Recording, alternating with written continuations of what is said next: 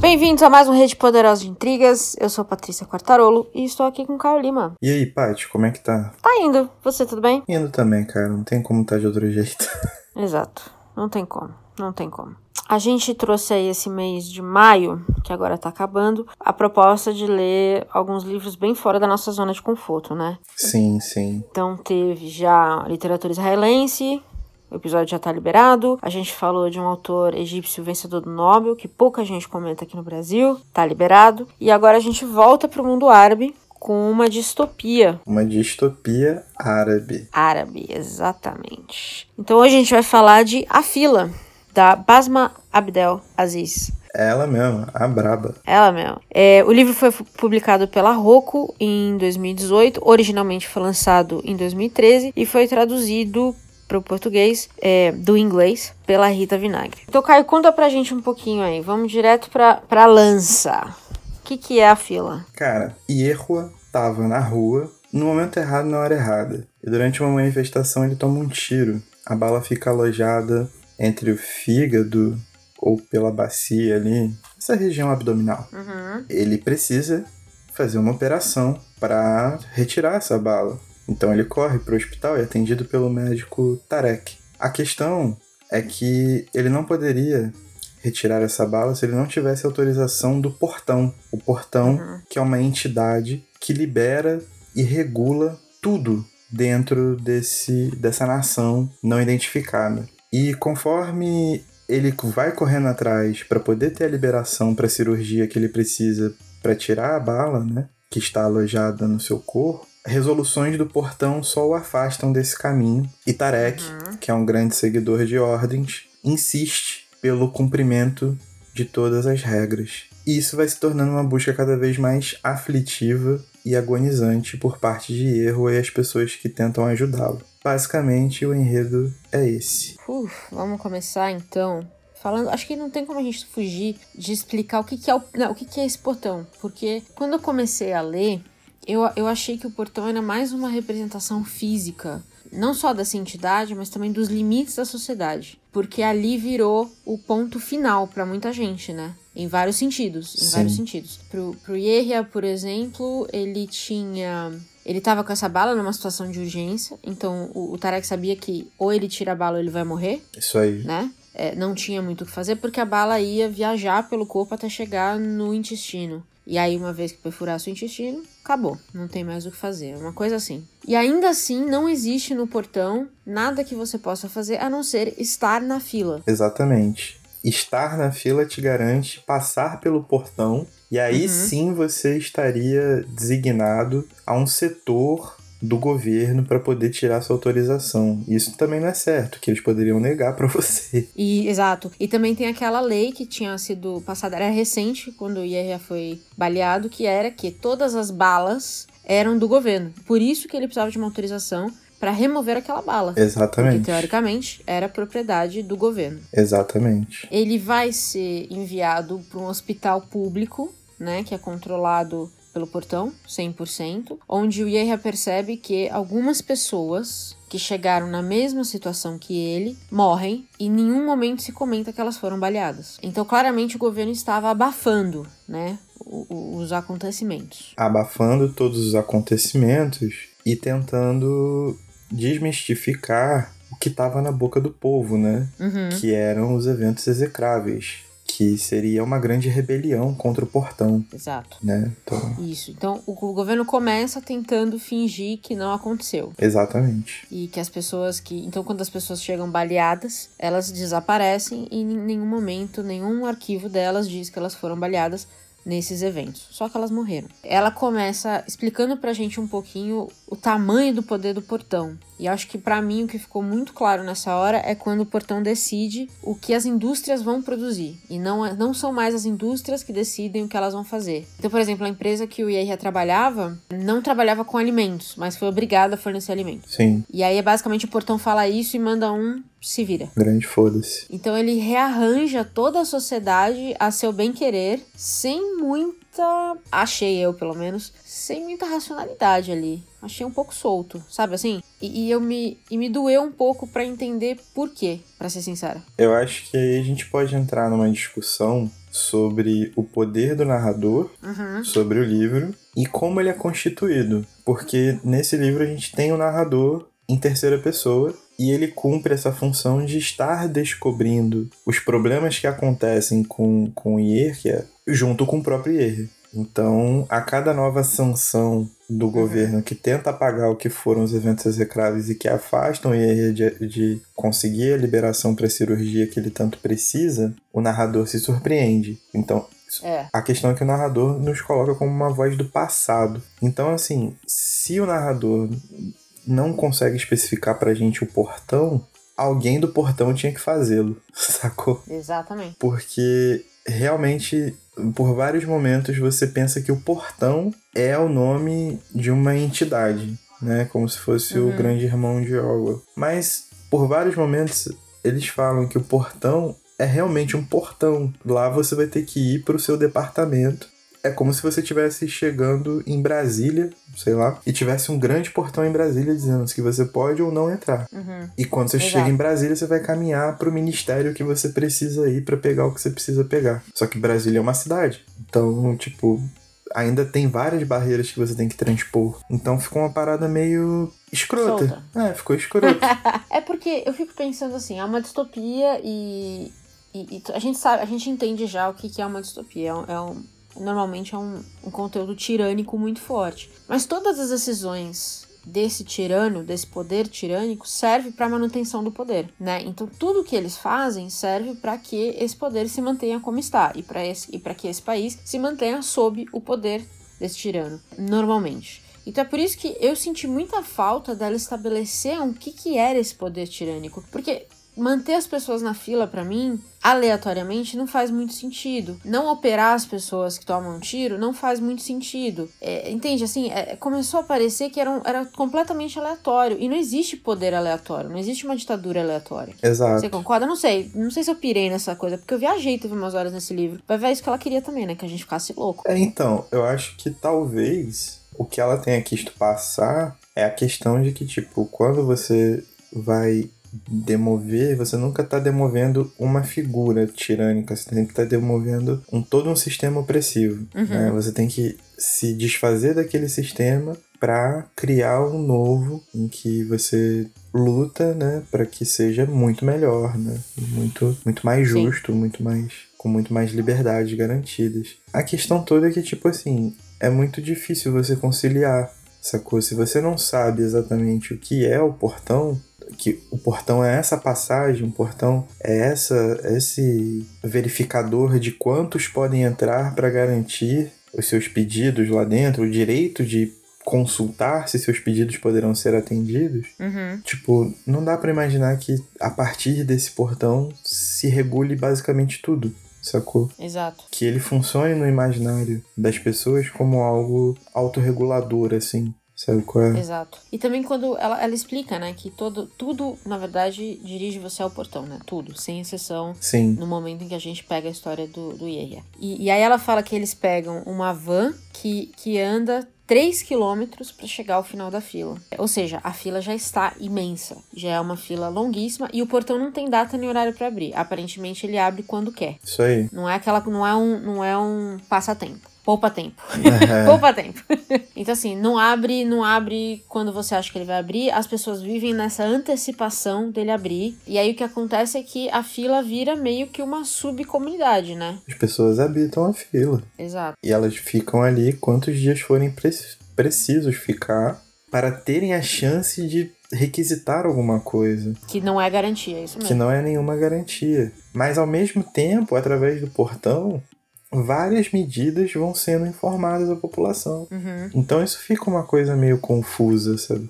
É? Isso fica. Isso, tipo, não fica bem claro quais são os termos pelos quais o portão quer controlar essas pessoas. Sim. E isso é um problema, porque aí você não, não consegue nem saber com que se está lutando contra. É, o que, o que de certa forma, né, pode ser intencional Se você não personifica, você não dá às pessoas um alvo. Pode ser. Pode ser intencional, Pode o que ser. faria sentido, mas eu ainda acho que deixaria no livro um, um certo buraco que, que ela precisaria ter preenchido com isso, com a autoridade, com a, com a, com a força da autoridade pra gente entender. Então, por exemplo, sei lá, se uma vez no mês o portão abrisse, saísse um monte de atirador e matasse toda a primeira fila, isso era um, era um jogo de poder. Então a gente ia entender que o portão ele era arbitrário. Do jeito que ele tá escrito, pra mim, é, não é, ele não é arbitrário, ele é aleatório, o que é pior. Então, Sabe? aí que tá. É- Esse é o ponto. De tipo, você não saber contra o que você está lutando contra reflete na figura desse narrador.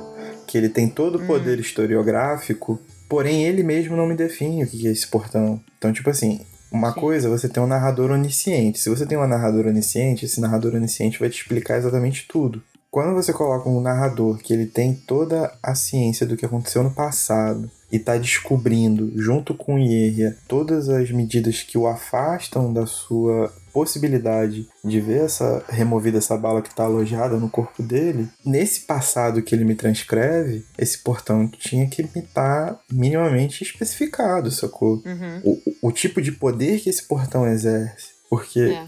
esse controle cego de, tipo, você nem justifica o porquê que as pessoas estão morrendo. Uhum. Sabe qual é? Pois é, foi o que eu fiquei pensando. Se todo mundo vai pro portão, se todo mundo que toma um tiro tem que esperar pra ser. Se o seu caso ser revisado, muita gente vai morrer. Eventualmente o portão vai. É o que eu tava falando pra você. O portão vai administrar quem? Exato. O país que vai se vai virar, entendeu? Não faz muito sentido. É esse, e foi esse meu problema, de verdade, meu maior problema com, com o livro. É que eu acho que do ponto de vista de uma autoridade, é uma autoridade muito tonta. É uma autoridade meio perdida, né? É. Tipo, e, e assim, não vem a calhar com o que a gente conhece historicamente, a nossa experiência, tanto de vida real quanto de literatura, principalmente literaturas distópicas, com lideranças autoritárias. As lideranças autoritárias sabem exatamente o que elas querem. Uhum. Pode ser uma coisa, normalmente é uma coisa muito cruel, uma coisa fantasmagórica, pode ser de uma maneira muito atabalhoada e tonta. Sim, porém, essa liderança autoritária, ela tem um objetivo muito firme, Exato. né? E o portão, ele não explicita. Não parece que tem. É, não parece que tem. E, e fora que isso vai se confundindo com milhares de outras pessoas que estão ali por motivos completamente diferentes. Uhum. E essas histórias vão fazendo eco junto à história do, do principal, né, do Ierria. E ainda assim, todas essas histórias que fazem eco, elas simplesmente não têm a consistência que deveriam. Muito por conta do narrador, que ele tá muito focado, Uhum. quanto pelo tipo de opressão que elas sofrem, né? Pelo tipo de humilhação que elas sofrem por parte do portão. É que é, uma, é bizarro pra mim uma, uma opressão que é puramente burocrática. Sim, é isso. É, n- n- não é uma opressão violenta no sentido de. A fila mal é controlada. Mal É, controlado. e aí eles tentam controlar algumas vezes, né? Eles tentam fechar um pouquinho, dar uma controlada, mas é, de fato a única opressão que existe ali é que a burocracia que você tem que passar pra qualquer coisa ela é impenetrável. Então você está à mercê de, o- de o portão dizer sim ou não.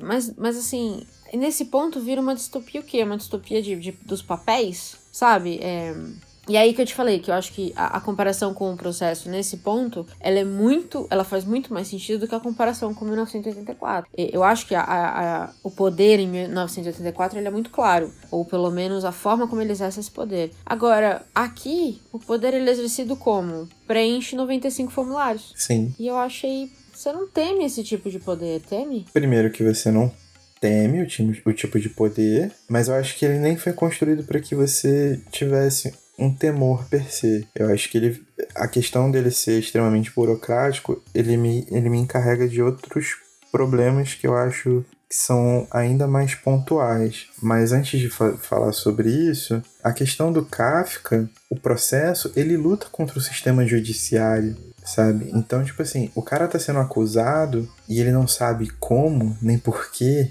e ele tá sendo julgado sobre por isso e ele não sabe o que, que tá acontecendo com ele, mas existe um contexto em que a opressão é Uhum. clara, manja? Certo. Aqui não, tipo, existe essa semelhança, mas toda ela recai sobre uma burocracia. E aí vem a minha crítica acerca dessa, dessa demonização da burocracia que acaba que as iniciativas individuais seriam corretivas para todo o dano da democracia. Da democracia. Da democracia também está sofrendo muitos danos, principalmente aqui no Brasil. Mas hum. todo o dano da burocracia causada pelo portão, sabe? É como se, tipo, ela estivesse testando, tipo, burocracia é ruim, iniciativa é bom. E isso eu acho que é uma hum. visão muito simplista da coisa, tipo, é uma balança muito injusta, porque você, como indivíduo, jamais vai conseguir, tipo, se safar como como vai se mostrando através do livro, jamais vai conseguir se safar de uma organização tão grande, tão burocrática. Uhum. Para isso, você vai ter que criar também um certo tipo de ordem, e essa ordem vai,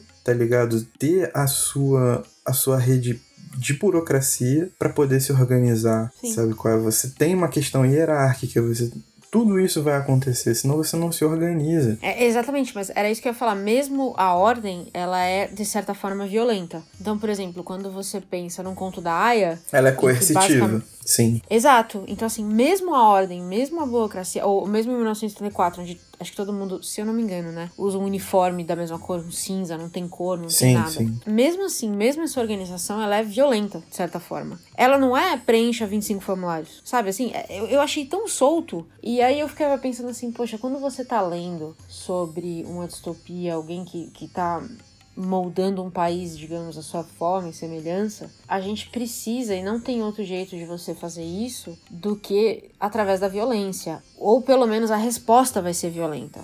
Mas você não consegue fugir disso, eu acho. Porque você cria uma ditadura, você pode até criar uma ditadura não de não violência, mas a resposta talvez seja violenta. E aí ela coloca aqui em algum momento, os eventos execráveis é um pequeno um pequeno momento em que ela põe um pouco de violência nisso, né? Que as pessoas uhum. responderam de maneira negativa à organização do, do portão. Mas a gente só fica sabendo disso tangencialmente, né? Porque Sim. a gente não vê nenhuma cena, ela não põe nenhuma cena oficial do que aconteceu. Então é tudo sobre alguém viu, alguém contou e assim que é, é assim que o governo tá contando. Então a gente nunca sabe exatamente o que é, né? A gente presume o que é mas a gente não sabe. E o que acontece com tanta burocracia é que tira o senso de urgência da história como um todo. Porque se você pensar, o Yerra fica dois meses na fila com uma bala alojada no corpo enquanto ele sangra. Sim. Então, assim, chega uma hora, quando você. Quando ela coloca, ela escreve dois meses, dá um desespero. Que você fica pensando assim, como é que. Como é que as pessoas se sujeitam a isso? E, e não faz muito sentido, entendeu? Como é que ninguém se compadece?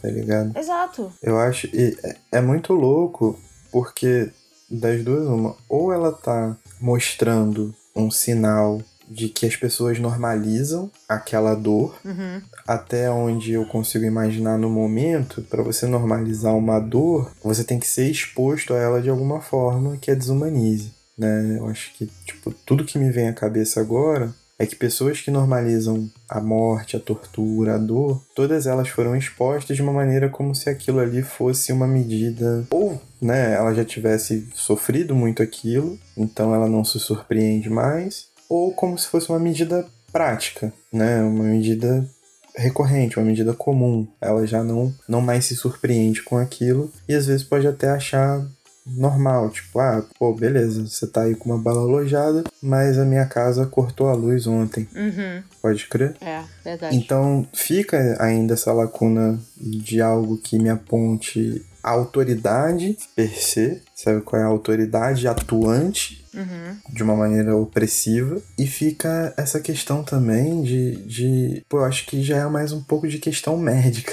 Mas uhum. o cara tá com uma bala alojada no abdômen, correndo risco de vida. Assim, pelo pouco que a gente vê, o cara não conseguiria nem estar tá andando, mano.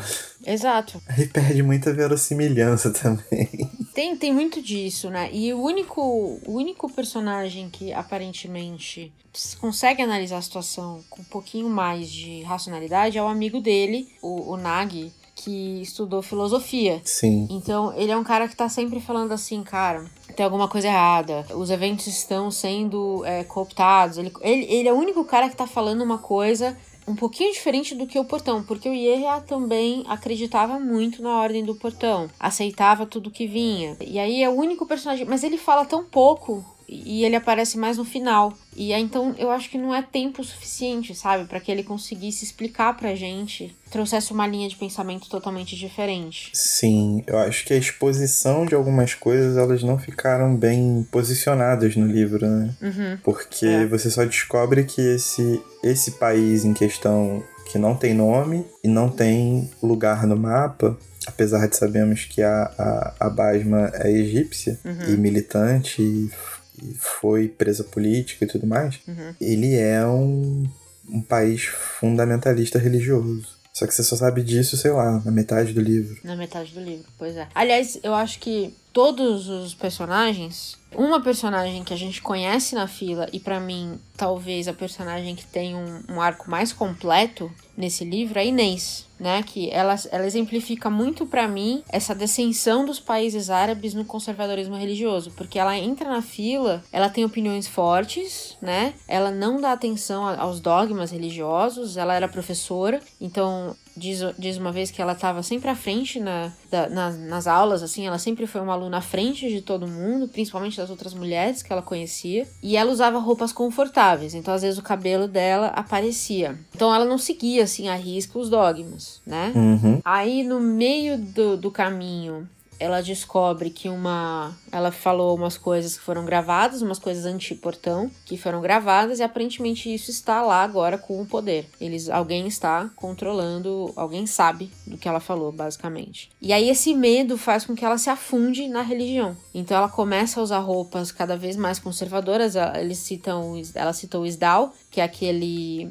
aquele tecido que cobre o corpo todo e só deixa o rosto de fora, cobre todo o cabelo. E aí ela começa uma mulher livre de opinião, confortável no seu próprio corpo e na sua própria moda, vamos dizer assim, e termina uma mulher coberta da cabeça aos pés, casada com um homem ultraconservador, religioso, que ela conheceu na fila. Uhum. Pra mim é um exemplo assim, é um arco perfeito das mulheres no mundo árabe, sabe? Sim, claro. Perfeito. E, e para mim foi a personagem que mais me interessou na história inteira. E aí que é o, o grande problema, né? A personagem mais interessante não é tá no, secundária. no seu núcleo principal. Exato. E pra falar a verdade, o Yehia, ele é um cara mais ou menos, ele tá desesperado. Tá com uma bala alojada, eu vou dar um desconto. É.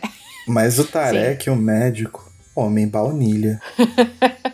Pois é. É, então, por- ele é o quê? Ele seria o quê? A elite do, do país que não, não, não caga e não sai do muro? Da moita? Médico normalmente é elite, né, cara? É, né? Foi o que eu pensei. E assim, na segunda ou terceira página do livro tem uma descrição dele e fala que ele gostava muito da estabilidade, Uhum. que ele até achava algumas coisas do portão exageradas, mas não diz o que, porém que ele achava que uma vida pós-portão não seria tão estável, então ele mantinha a cabeça dele no lugar. Ele ficava Exato. ali, seguia as regras, seguiu as regras em todo o processo com o Yerri e aquela coisa, né, mano? Tipo, não caga nem sai do mato. Eu acho que tinha muito ali deles é, exemplificando essa elite, né? Que não combatia, Uhum. mas enquanto funcionava pra ela, ok. Tava, não tava tão ruim, então se mantém. Que é o que normalmente acontece em, em poderes tirânicos, né? Se você mantém a elite no, no lugar que eles querem estar, meio que as coisas se mantêm. É isso aí. A gente sabe. Eu acho que ele é uma parte acomodada de uma elite, mas a- o grande poder, né, o grande potencial tirânico é você continuar alimentando isso, né? Como diria as meninas, o de cima sobe e o de baixo desce. Então, tipo, a questão do Tarek é que ele realmente estagnou, mas provavelmente os pares dele todos estavam tranquilos, né? Tipo, estavam ok. né? E a burocracia tirou dele a única coisa que. principal coisa do, do dever do médico, que é decidir pelo seu paciente, né? De salvar vidas e tudo mais. Porque Sim. nem isso ele podia fazer mais. Então, pra que, que serviam os médicos? Isso também fica muito no ar, assim, deles tirarem todo o poder é, de decisão de salvar uma vida da mão dos, das mãos dos médicos, que viraram meio que en- enfermeiros, né? E, tipo, além de terem se tornado enfermeiros, voltando um pouquinho à questão do portão, o portão se manteve fechado por muitos dias, tipo, muitos dias. Uhum. Não é que ele tirou 30 dias. Meses, na verdade. Meses. Meses. É. Tipo, 5, 6 meses. Sacou? Então, nesses 5, 6 meses, não foi expedida ordem nenhuma, mas é aí que tá, que mora o bagulho, tipo, pra que se manter fechado assim? Por quê? Exato, como é que você É controla que as pessoas sem fazer nada? É, tipo, você, você libera o caos social. E o que aconteceu também, tem uma cena que eu fiquei, que eu achei bizarra, que é que o portão começou a fazer parte da vida das pessoas de uma forma estranha. Tem uma cena do Yerra, de um sonho que ele teve, do casamento dele com a namorada, que era na frente do portão, assim, tipo, meu, amigo. Que tema bizarro pro seu casamento, sabe? Mas é como se o portão tomasse conta da- da, cabeça das pessoas mesmo. Porque você fica ali tanto tempo que é só o que você conhece. É meio que a gente vivendo em quarentena agora. Um, um colega de trabalho meu falou isso. Ele falou: tô vendo que a hora que a gente puder sair, vai estar todo mundo com medo de sair na rua. Porque todo mundo se acostumou a estar em casa, sabe? A não sair, a Sim. ter medo de sair na rua. Então agora, quando puder, vai todo mundo tá meio. Tipo, a primeira- as primeiras pessoas a entrarem no cinema vão ser guerreiras. Sim, sim. Né? Nossa, vai ser tipo Avengers Assemble. Vai ser, vai ser bizarríssimo. Então, assim, é, eu acho que esses buracos no livro, eu diria assim, eu gostei da leitura, emplacou pra mim do meio pro final, pra ser Sim, sincera. sim. Eu, eu demorei muito pra passar, acho que as primeiras 90 páginas pra mim foram dificílimas. E é um livro curto, né? A gente tá falando o quê? 220 páginas. Por É um aí, livro curto. 220. Então, assim, ele tem um ritmo muito lento no começo. E aí, quando, quando a história da Inês começou a desenvolver, que pra mim me chamou a atenção, foi aí que eu peguei o ritmo. Mas é o que você falou e é verdade. Como ela é secundária, você tem que ler muita coisa pra continuar a história dela. Então, eu diria que eu peguei no ritmo mais pelo meu interesse nela. Mas chegou um ponto em que eu não tava mais me importando se o Yerra ia viver ou morrer. Eu não tava mais me importando com o que era o portão, nem nada do gênero. Porque pra mim já não tinha muito sentido. É que tá. Tipo assim, se existe uma intencionalidade nisso, pô, você tem uma baita distopia nas mãos. Mas com o teor da leitura, né, com o que a gente discutiu, não me parece que isso tenha sido intencional. Tipo, você não É, se incomodar não. com o portão, não me parece que tenha sido intencional. Muito pelo narrador que a gente acabou de falar. É, muito pela questão burocrática que você coloca mediante essa questão também do foro individual, da iniciativa individual, da fagulha individual para incendiar todo o povo e eventos execráveis, etc. Muito pela comparação, né? Tipo, pô, o bicho vem comparado com Kafka e Orwell. Eu acho isso muito injusto, tipo, eu acho Então, isso eu muito falar isso. injusto. não acho que ajudou também, não. Sabe, você tá comparando Kafka. Kafka é talvez a maior referência de literatura agônica do século XX. Se não for a maior, tá entre os top 3. E você pega a Orwell, que, tipo, tudo que você conhece por distopia passou primeiro por Orwell. Então, mano, não tem como você ser justo numa comparação dessa. Existe um fator também, né, que é um fator de que todo autor escreve primeiro pro seu povo. E, e nós trouxemos aqui Uhum. dois primeiros livros, né? Que foi o do Uma Noite Markovitch e Uhum. esse da fila. Então, tipo, talvez algumas situações sejam muito mais de fácil acesso, muito específicas do povo marroquino. Sabe é? Só que quando ela chega pra gente, a gente não tem essa, essa profundidade de análise. Pelo que eu pude pesquisar, assim, a Basma não tem tanto arquivo de entrevista que seja em alguma comunidade ocidental, pra gente ter tanto Uhum. acesso, é muita comunidade árabe. Então, tipo, eu consegui assistir uma mesa dela num evento italiano. E tinha um tradutor pro inglês ali que eu entendia o que ela respondia. Porém, eu não entendia o contexto da, total da pergunta porque eu não manjo muito de italiano. Você pega a palavra por referência, por Uhum. né, por, por sons cognatos, etc. Mas isso também, tipo, dá pra perceber também que existe um, um, um aprofundamento em questões que não são de conhecimento nosso, lembrando que, por exemplo, a Primavera Árabe, né, que foi basicamente o que baseou todo esse contexto, é uma parada que aqui no Brasil não teve a cobertura, tipo, Muito pouco. a é, cobertura, sabe qual é? Ah, Você sabia de pouca coisa. Então, muitos desses contextos estão longe da gente. É um outro contexto de fundamentalismo religioso que talvez a gente esteja começando a ver aqui, mas ainda assim não é cristão, né? É muçulmano lá. Isso foge, foge da nossa análise. uhum. Pode ter pegado de um, de um jeito diferente. Porém, que é, tipo, a gente não pode também ficar. É o que tem pra hoje. É, exatamente. A gente comentou no Noites da Noite das Mil e Uma Noites que a questão da, da tradução, né? Sim. Do, do árabe para as outras línguas, porque tem uma dificuldade clara que é a estrutura da língua e tudo mais. E o A Fila já foi traduzido da tradução. Então também já pode ter se perdido alguma coisa aí no meio, porque ele foi traduzido para inglês e aí do inglês ele veio pra gente. Então realmente acho que vale muito reforçar isso, que tem existem contextos que talvez a gente realmente desconheça. E se a gente vivesse no Egito, a gente entender com muito talvez parábolas muito mais claras porque tem, tem no, nos blurbs aqui, que tem um monte de blurb super positivo, falam muito sobre isso, né? O retrato da autoridade, a parábola da sociedade. Talvez se a gente vivesse uma sociedade próxima disso aqui, a gente pudesse entender, porque o árabe fala muito de parábolas, né? Eles falam, eles falam muito em sim, metáforas. Sim. Então pode ser que a tradução delas não seja tão óbvia ou tão clara pra gente. Acho que é um bom ponto para levantar sim. Pode ser sim. Também um outro bom ponto para levantar, como e isso a gente vem falando direto aqui, e isso também vem na relação de comparativa com Kafka e Orwell, é como esse livro é vendido também, né? Exato. Porque por ele ter sido iniciado numa cultura provavelmente estadunidense e ter entrado nessa seara e dali ter vindo para cá, a parábola também pode ser forçada, sabe? É? Da mesma forma que a comparação é. A comparação foi feita pelo New York Times. É, mano, tipo. É, tá dado.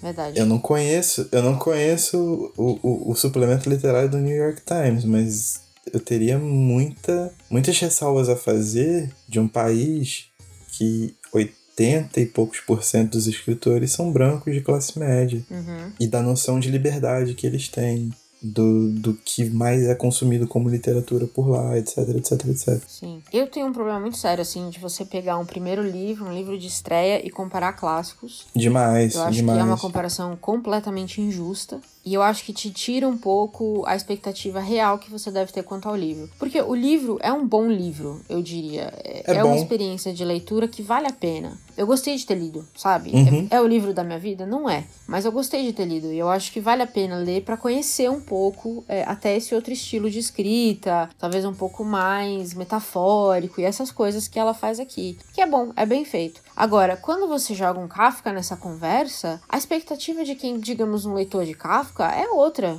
É injusto. Você... É completamente injusto. Você está criando o que movimenta o mercado, que é a competição. Mas é a competição entre dois homens europeus, que é o Kafka e o Orwell, que já são consagrados autores, com uma mulher árabe que está começando sua carreira, entendeu? É, é, tipo, eu não sei se a gente está partindo do mesmo ponto aqui. Sendo que o próprio Orwell só foi fazer sucesso quando entrou na máquina de, mer de mercado norte-americana e o sentido todo de 1984 foi subvertido porque ele foi lançado na época da Guerra Fria.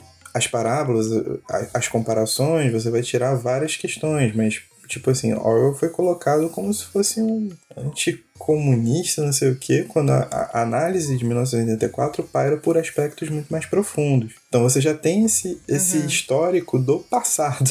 É. O, o Orwell sofreu com esse tipo de, de competição e de exposição da obra dele. E ela vai para cima, tá ligado? É, uma, é um bagulho muito injusto. Você cria uma série de competições que a arte não deveria nem ter, tá ligado? Eu acho que a intenção inicial foi fazer um elogio, que ela no livro de, de, no livro de estreia ela já pode ser talvez comparada a esses dois. Mas eu acho que a, o, o mundo editorial precisa repensar um pouco isso sim. Que eu lembro que quando é, é, acontece muito isso no mundo da música, né? Quando surge um novo artista, ah, ele é o novo tal, ou ela é a nova tal. E, e aí as pessoas perdem um pouco espaço de ser quem elas são. E eu acho que, principalmente na literatura, que é, é tão pessoal, e a Basma principalmente traz muito da vida dela, né, do, do, país que ela viu, porque ela trabalha com ela trabalha com, com ONGs que, que, que tratam de pessoas que, que são sofreram tortura, que sofreram foram tortura. presas então, políticas. Assim, ela viu Exato. Ela viu um país que, que, de fato, ela quase que não retrata aqui o nível do país que ela viu. Isso aqui é um pedacinho. Então, assim, eu não sei, eu acho que a gente precisa trazer essa conversa pra mesa aqui, que eu acho que essas comparações talvez mais atrapalhem do que ajudam no começo. Talvez quando ela tiver uma, um corpo né, um, um, corpo de trabalho já bem feito, alguém possa ler tudo e falar, cara, realmente, isso aqui, tudo que ela fez é muito comparável a tudo que o Kafka fez. Sim. E aí a gente pode ter uma conversa. É, e é, é, é um estilo predatório, né, de, de venda, de marketing, assim, é uma parte que eu não, eu não curto de forma alguma. Assim, de qualquer forma, é um artifício que existe e parece que tá chegando aqui com alguma força, né? É. pois é. Mas eu acho que o que você falou é muito pertinente. Tipo, a gente só vai ter um real parâmetro do que a Basmo quis dizer primeiro, né? Tipo, lendo atentamente ao próprio livro e fazendo a nossa própria análise dele. E como o status que ela alcança como autora, o lugar dela na história, no cânone ou o que quer que seja, mano, só depois que ela tiver queimado toda a lenha dela, sabe qual é? Uhum. Aí a gente é vai poder sentar, a gente vai poder ver como ela vem para cá também, porque será que não seria interessante uma tradução direto do, do árabe ou uhum.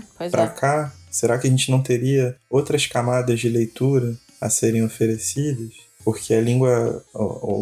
acho que o caso. Tipo, um caso que eu sempre vou citar em relação a isso é o caso da vegetariana. Né? Sim, total, verdade. Porque quando eu li, eu não sabia da história ainda. E ele veio traduzido para o Brasil direto de um coreano, né? Direto do coreano. E você pega uma escrita amplamente enxuta, sabe? Bem pautada, bem posicionada, toda assertiva, toda encaixada. E quando você vê as críticas em inglês, Você pode jogar na Amazon mesmo e ver os comentários da galera. É como se estivesse lendo um livro do Gabo, mano. Pois é, e leiam o texto da Renata sobre isso, né? Renata o texto da Renata um é ótimo. Fudido sobre esse assunto. É, no Medium dela, que eu acho que tá Renata C. Arruda. Procurem que é muito bom. Mas é um dos exemplos, então eu acho que tudo, todas essas pequenas camadinhas, assim, interferem na nossa compreensão da obra. O lembrete de sempre arte não é competição uhum. e nem toda arte que você não gostar também, né? Tipo, você não vai ficar comparando, humilhando, etc. e fazendo outras coisas.